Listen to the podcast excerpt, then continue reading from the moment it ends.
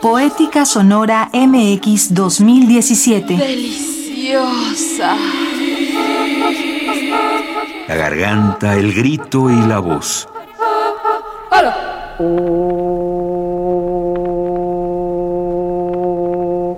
B, B, B, B, B. O.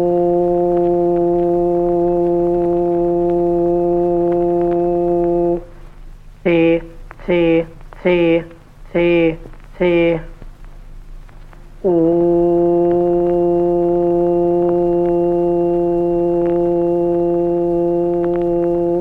Ren, sekete B, B.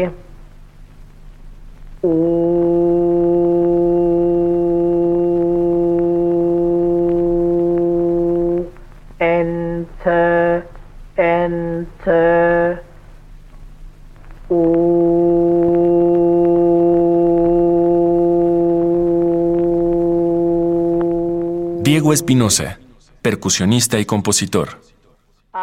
Pues esa es una muy buena pregunta que yo me hago o intento hacerme todos los días. ¿A qué me dedico? La respuesta corta sería la multipercusión. Pues sí, la, la respuesta larga es investigar, experimentar, tanto con el cuerpo y con instrumentos tradicionales o convencionales, instrumentos expandidos, instrumentos mixtos, combinando tecnologías nuevas, tecnologías viejas también, distintas técnicas, distintos acercamientos, la producción de sonido a la articulación de sonidos y silencios en una pieza dada, ¿no?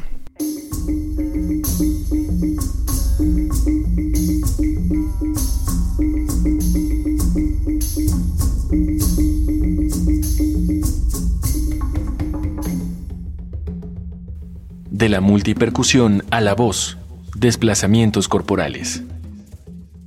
Los multipercusionistas somos como una especie de cajita de Pandora en la música contemporánea por la multiplicidad de eso, de instrumentos, objetos que tocamos, técnicas y pues llegamos al punto de la voz, ¿no? O sea, es- las baquetas son extensiones y los instrumentos también, ¿no? Este, o- u objetos son extensiones de nuestro cuerpo, pero también muy frecuentemente se nos invita, este, uno pensaría, ah, bueno, pues es un texto, hay que recitarlo, o incluso hacer un par de sonidos con la voz, pues es algo muy sencillo, pero a la hora de realizar esa acción junto con otras acciones físicas, pues se vuelven muchas capas de, de acción, de lectura, que es lo que está haciendo una sola persona en este caso.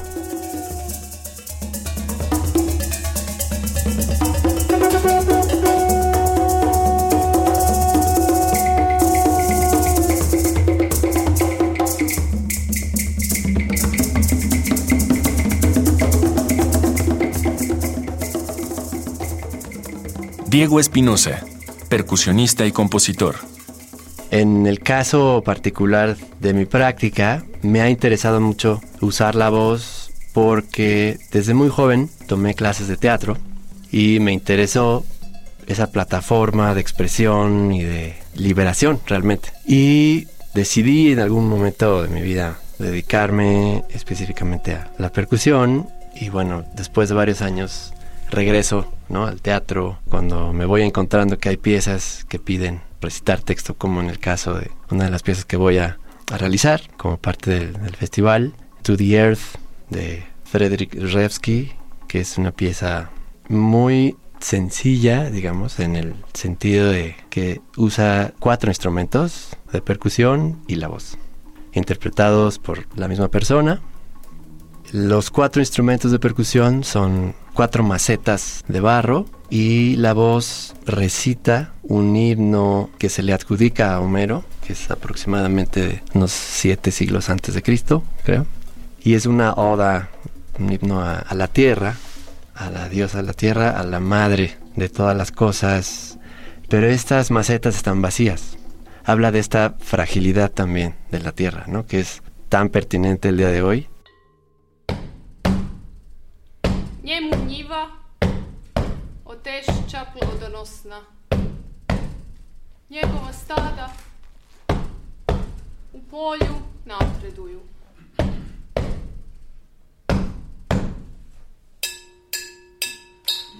A kuća mu se puni blagom.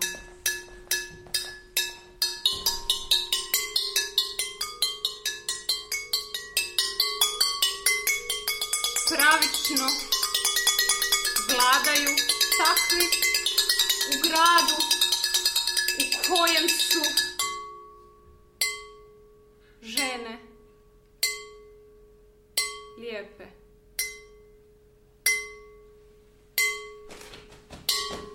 A velika sreća i bogatstvo uvijek ih prati.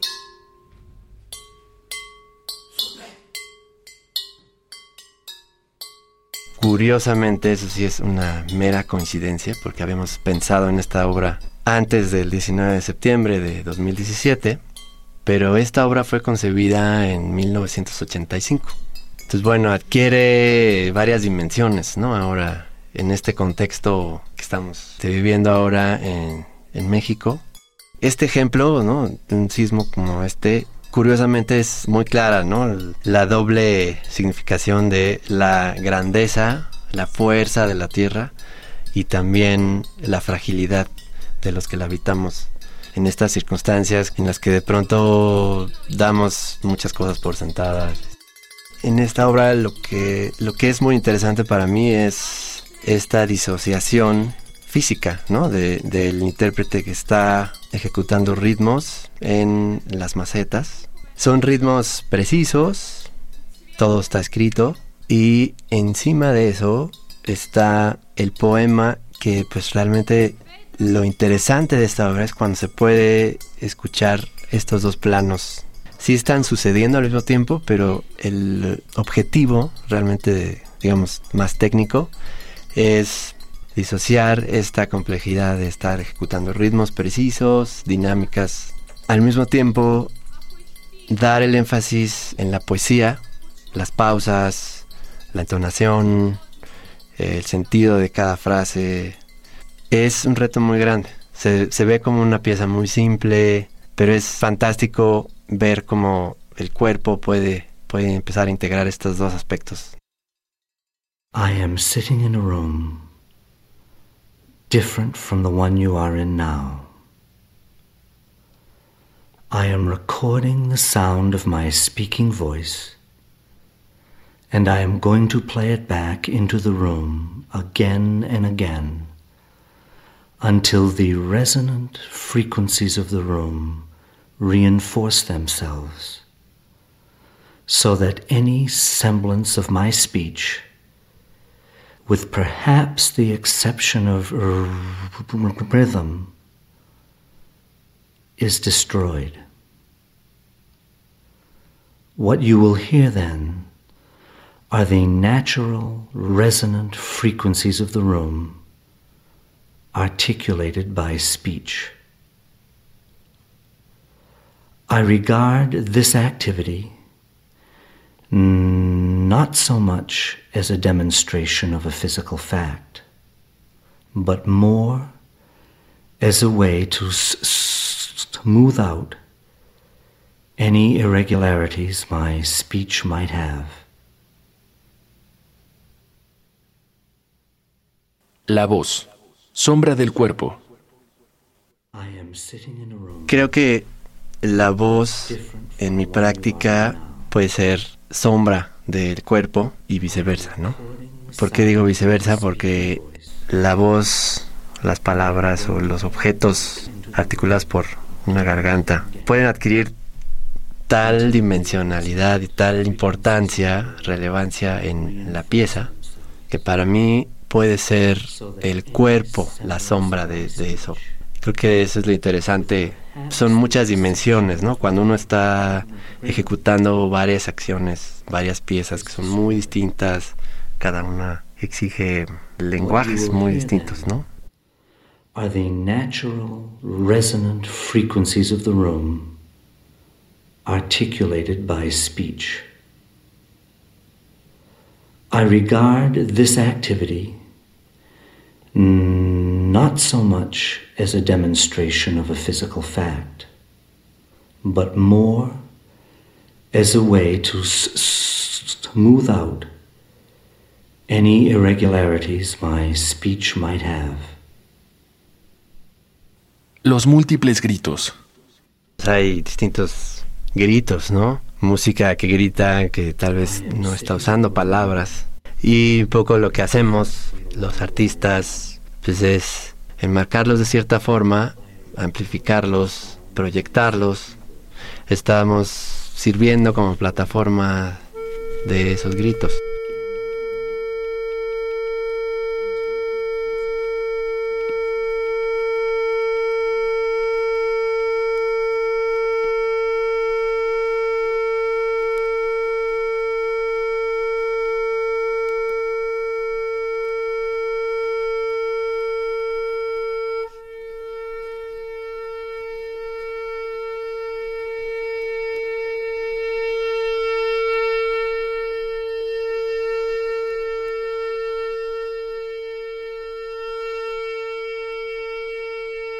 Diego Espinosa, percusionista y compositor.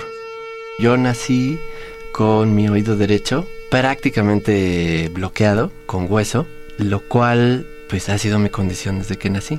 Así, así soy yo, así estoy constituido. Y que fue en secundaria, tuve un quiste en el oído derecho. Dijeron que era mejor operar, quitar ese quiste y tratar de que mejorara mi conducto auditivo. O sea, el conducto que, con el cual yo nací pues era muy pequeño, era como del diámetro de un alfiler, digamos, ¿no?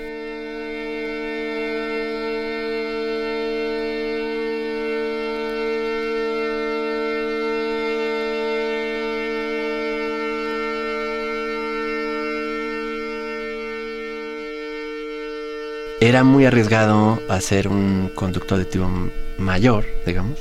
Entonces me hicieron otro pequeño. Entonces tenía dos conductos auditivos. Si pensamos personas que solo ven con un ojo, tienen una condición que les impide, digamos, ver con una facilidad normal, digamos, la profundidad. Y en mi caso es esa espacialidad del sonido. Porque yo del lado derecho siento el sonido a través de mis huesos y pues de la carne, del pellejito, ¿no? del lado izquierdo se me desarrolló más ese oído para compensar, o sea, el cuerpo lo hizo así. Entonces, muy tarde en mi vida me di cuenta pues que yo había estado yendo a estas audiometrías y que en las audiometrías pues una de las pruebas que te hacen es que te ponen cierto tipo de ruidos, ondas sinoidales, sonidos bastante precisos, en alturas muy precisas, con volúmenes muy precisos. Yo creo que eso influenció mucho sin que yo me diera cuenta el que me interesara por el sonido.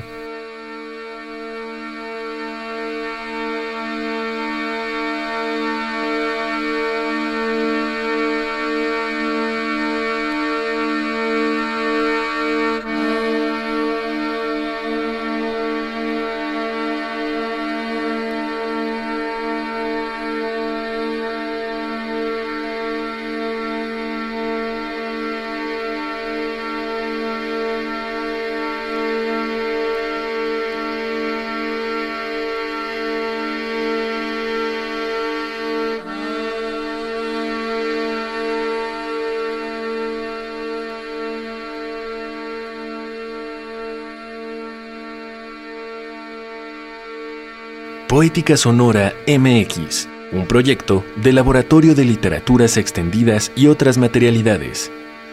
Más información en poéticasonora.mx.